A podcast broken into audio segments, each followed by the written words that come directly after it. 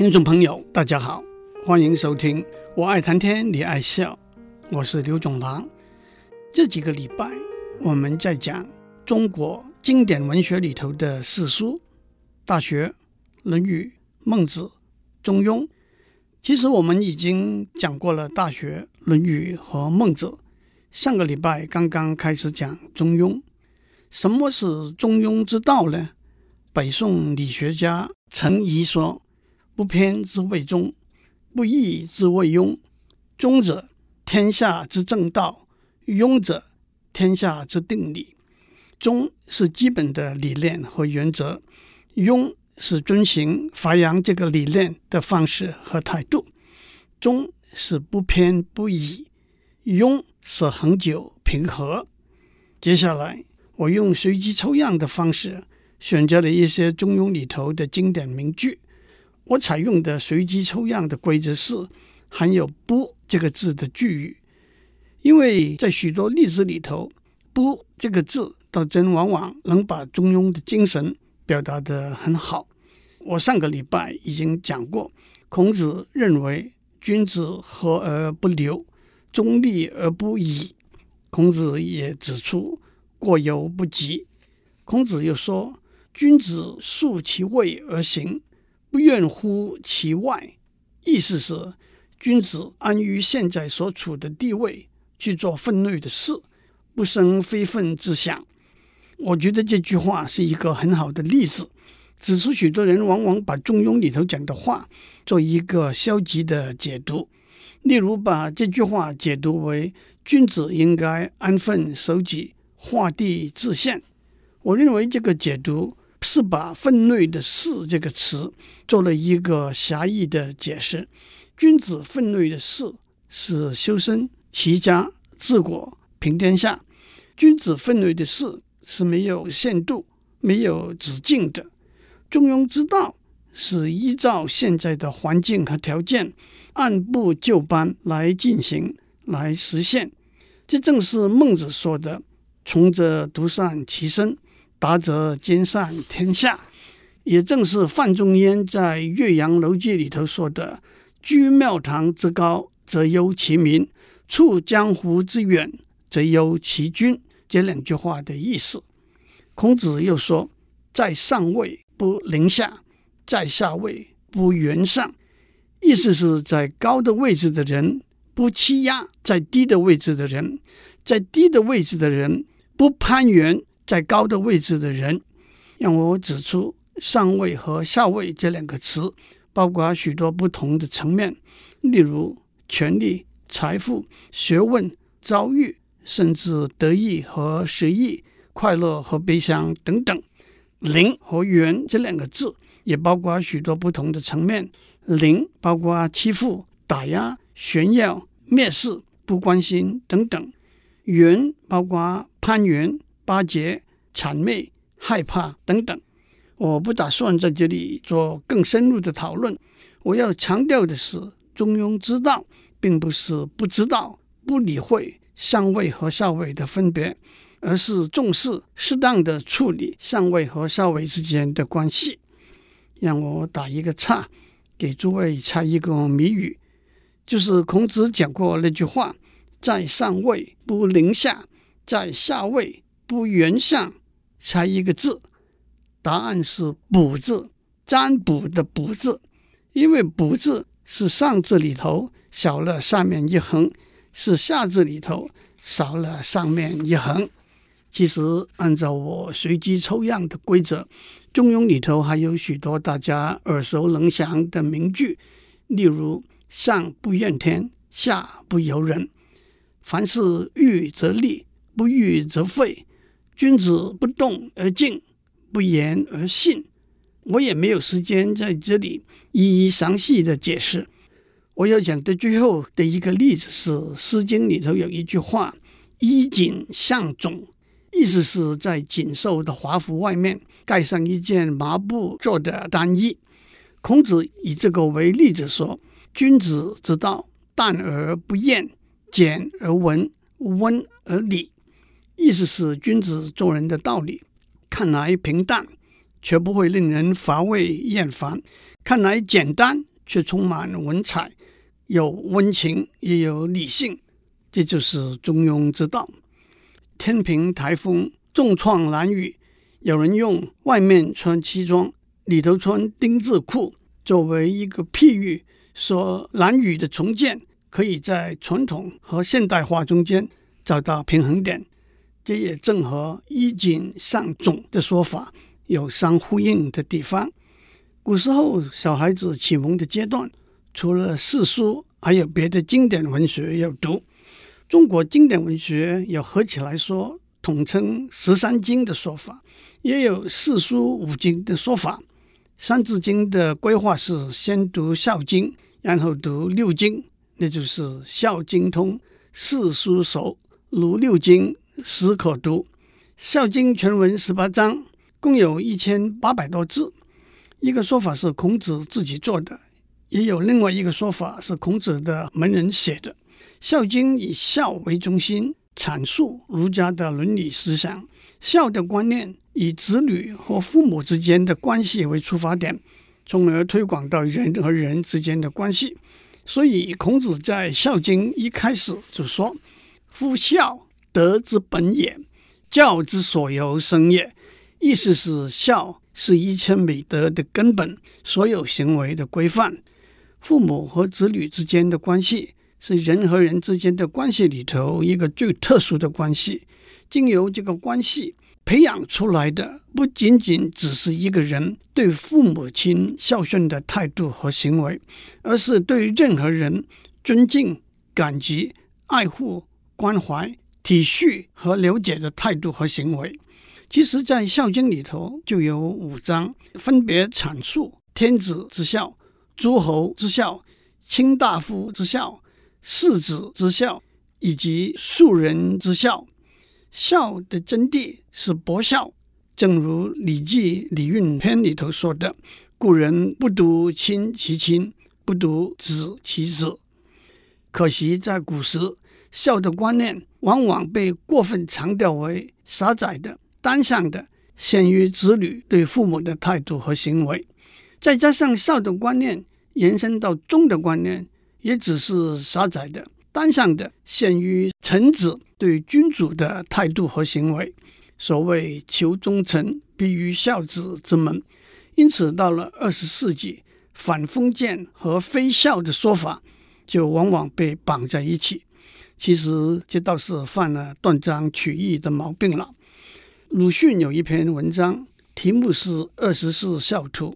在这篇文章里头，他指出用白话文写，加上绘图说明的儿童读物的教育价值。他用他看过他的长辈给他的《二十四孝图》作为例子。我认为他这个例子是有两个层面的，一个是活泼生动的儿童读物。的吸引力和重要性。另外一个是他看到二十四孝的故事里头，片面的、表面的描述子女孝顺父母的行为的不足，再加上这是一篇用幽默的笔触写的短文，实在不必被看为非孝的论述。胡适有一首短诗，题目是《我的儿子》，是这样的：我实在不要儿子，儿子自己来了。无后主义的招牌，如今挂不起来了。譬如树上开花，花落偶然结果，那果便是你，那树便是我。树本无心结子，我也无恩于你。但是你既来了，我不能不养你教你，那是我对人道的义务，并不是待你的恩谊。将来你长大时，莫忘了我怎样教训儿子。我要你做一个堂堂的人，不要你做我的孝顺儿子。同样，胡适这首诗也不要被看成非孝的论述。相反的，《孝经》里头，孔子开宗明义地说：“身体发肤，受之父母，不敢毁伤，孝之始也。立身行道，扬名于后世，以显父母，孝之终也。”这就是《大学》里头对君子修身齐家治国平天下的期待。这跟胡适先生说的我要你做一个堂堂的人是一致的。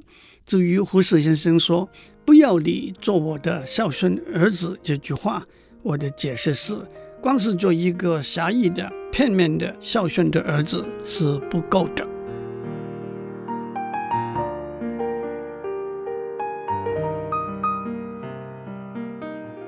念完《孝经》，《三字经》说，接下来的是六经：诗、书、易、礼、春秋。好六经，当讲求。六经是《诗经》、《书经》，也称《尚书》；《易经》也称《周易》、《周礼》、《礼记》和《春秋》。不少学者认为，这六部经在中国文化史上各占了一个第一。《诗经》是第一部诗歌总集，《书经》是第一部历史文献，《易经》是第一部经典，《周礼》是第一部组织管理和典章制度的著作，《礼记》是第一部文化资料汇编，《春秋》是第一部编年史。我们当然不会在这里一一谈这六部经，不过让我们先谈一下《礼记》。《礼记》收集了孔子的学生。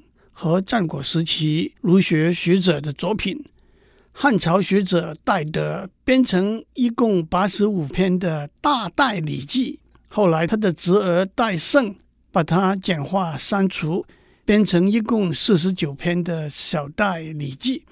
大戴礼记已经部分失传，小戴礼记就是今天的礼记，也就是《三字经》里头说的大小戴。注礼记，述圣言，礼乐备。礼记里头有好几篇非常重要的文章，包括大家都熟悉的《礼运篇》和朱熹特别从里头抽出来，我们上面已经讲过的《大学》和《中庸》两篇。不过，还是让我在这里选一些大家比较熟悉的重要的句语，《礼记》的学记篇。阐述了许多教育里头重要的理念。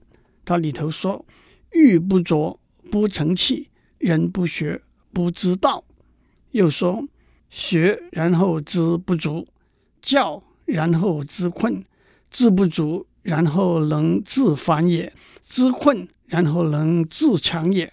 故乐教学相长也。”接下来，《礼记》的经解篇里头对《诗经》《书经》。《乐经》《易经》《礼记》和《春秋》这六本经典的教育的功能有非常精辟的见地，让我做一个澄清。《乐经》在秦始皇焚书的时候已经失传，只剩下来五经。不过在上面讲过，《三字经》把《周礼》加进来作为六经，《礼记》经解篇里头说，研读《诗经》让一个人变得温柔敦厚。研读书经，让一个人变得明理深远；研读乐经，让一个人变得坦诚开放；研读易经，让一个人变得洁净含蓄；研读礼记，让一个人变得恭俭严谨；研读春秋，让一个人变得能言善答，以古喻今。不过，经解篇也指出。如果研读这些经典一知半解，或者走火入魔，那反而是有负面作用的。这也正是德国哲学家尼采说的：“一知半解比完全不懂更危险。”《礼记经解篇》说：“没有深入的把诗词学好的后果是肤浅可笑；没有深入的把历史学好的后果。”是容易被歪曲错讹的资料讯息误导，没有深入的把音乐学好的后果是轻浮夸张、奢侈颓靡；没有深入的把易经学好的后果是狡猾多变；没有深入的把礼记学好的后果是重形式，逃脱不了无谓的繁琐；没有深入地把春秋学好的后果是兴风作浪。制造乱源。英国哲学家培根的一句名言，也曾经被延伸为：读诗词让一个人变得风趣，学哲学增加一个人的深度，学逻辑和修辞让一个人变得能言善道，辩才无碍；学数学让一个人变得慎密精准；钻研道德让一个人变得严肃；读历史增加一个人的智慧，可不是所见相同吗？接下去让我介绍《诗经》这本书。《诗经》是中国最早的诗歌总集，它收集了从西周初年到春秋中期，大约五百年间黄河、长江流域各地的诗歌，一共有三百零五篇，分成国风、大雅、小雅和颂。这段时间大约是公元前一千年到公元前五百年。大家比较熟悉的希腊诗人荷马，大约也是在公元前八百年写了《伊利亚特》和《奥德赛》两首有名的史诗。在《论语》里头，孔子告诉弟子们为什么要读《诗经》。子曰：“诗可以兴，可以观，可以群，可以怨。而知是父，远之是君，多识于鸟兽草木之名。”意思是，诗可以用来指景抒发感情，可以用来观察了解天地万物和人间万象，可以用来交往朋友，可以用来讽刺评论时事政治，发泄牢骚。近可以用来表达对父母的敬爱，远可以用来侍奉君主，而且还可以多学到一些鸟兽草木的名字。我也找了一些西方诗人对诗词的看法。诗词是把欢乐和现实结合起来的艺术。诗词是一面把被扭曲的美丽还原的镜子。诗词是呼吸中的意念和燃烧中的字句。接下来就让我选一些《诗经》中的名句。《诗经》里头美丽的诗实在太多了。不过，因为限于时间，我采用了跟婚礼有关的随机抽样规则，选了三首诗。第一首诗：“桃之夭夭，灼灼其华；之子于归，宜其室家。”桃树在茁壮生长，它火红的花朵开得正盛。这个姑娘要出嫁了，一定能使他的新家和顺。之子是这个女孩子。于归是出嫁，于是语助词，之子于归，宜其室家是在婚礼上常用的组合的字句。第二首是标有梅，标是坠落的意思，标梅是梅子已经成熟坠落，比喻女子已经到了出嫁的年龄。其实七夕，七是七成，表示多的意思。求我速仕。速仕是未婚男子，待其及时，待是乘坐的意思。梅子纷纷坠落，树上还有七成哦。喜欢我的小伙子，上亲的吉日良辰莫错过。第二段是标有梅，其实三分。求我速仕，待其今夕。梅子纷纷坠落，树上只剩下三层了。喜欢我的小伙子，今日上亲要趁早哦。从七层改成三层，从吉日改成今天，妙趣横生。标梅待吉也是在婚礼上常用的组合的字句。标梅之年，也就是指女子适合结婚的年龄。推而广之，在中国文学里头。也有很多用植物花草来代表女性的年龄的例子。豆蔻年华是指十三岁的女性，源自杜牧的诗：“娉娉袅袅十三余，豆蔻梢头二月初。”破瓜年华是指十六岁，因为“瓜”字可以分成两个八字。花信年华是指二十四岁，因为按照中国对气候季节的分段。从小寒到谷雨这一百二十天，可以分成二十四个节后，每个节后用在这个节后开花的植物作为代表，称为二十四番花信封。第三首是一首久戍边疆的士卒怀念当年和妻子诀别的时候的情景。死生契阔，气势和，阔是离。与子成说，成说是约定；执子之手，与子偕老。不管生死离别，曾经和你立下誓约，握住你的手，愿和你白头到老。其实原诗是充满了凄凉的味道的，可是现在在婚礼上，我们却常用“执子之手，与子偕老”来做祝福的话，“执子之手，与子偕老”。这是 The Beatles 的歌，“I want to hold your hand”。